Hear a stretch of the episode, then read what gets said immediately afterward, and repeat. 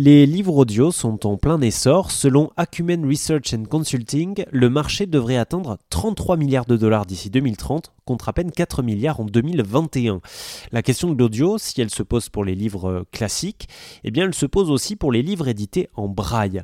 Le braille, vous savez, c'est ce système d'écriture tactile à points saillants à l'usage des personnes aveugles ou malvoyantes. Ces livres sont coûteux à produire et édités à peu d'exemplaires.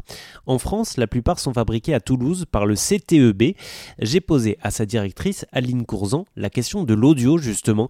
Je lui ai demandé si l'audio pouvait supplanter les livres en braille. Alors le braille, on en aura toujours besoin. Pourquoi? Parce que euh, il permet aux enfants tout simplement d'apprendre euh, le français, par exemple, l'orthographe des mots, la structure d'une phrase.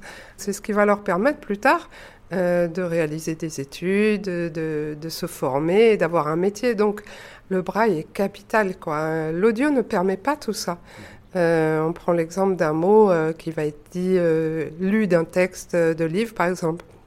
Le mot bungalow, on n'entend pas qu'il y a un W à la fin de ce mot.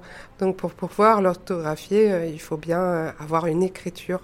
Et l'écriture adaptée, c'est donc le braille. On passe par là. L'audio, l'audio est très intéressant aussi, mais c'est un format euh, supplémentaire, je dirais, qui permet bien sûr de, pouvoir écouter des livres aussi, mais qui n'a pas les mêmes caractéristiques qu'un ouvrage en papier tout simplement parce que euh, l'audio, c'est se mettre euh, du bruit quand même dans les oreilles. Et puis, euh, je dirais que ça coupe aussi l'imaginaire que l'on peut avoir d'un livre parce qu'on va passer par le filtre du, narrateur ou du comédien qui va lire le livre et qui va nous embarquer dans sa vision euh, du texte de l'auteur.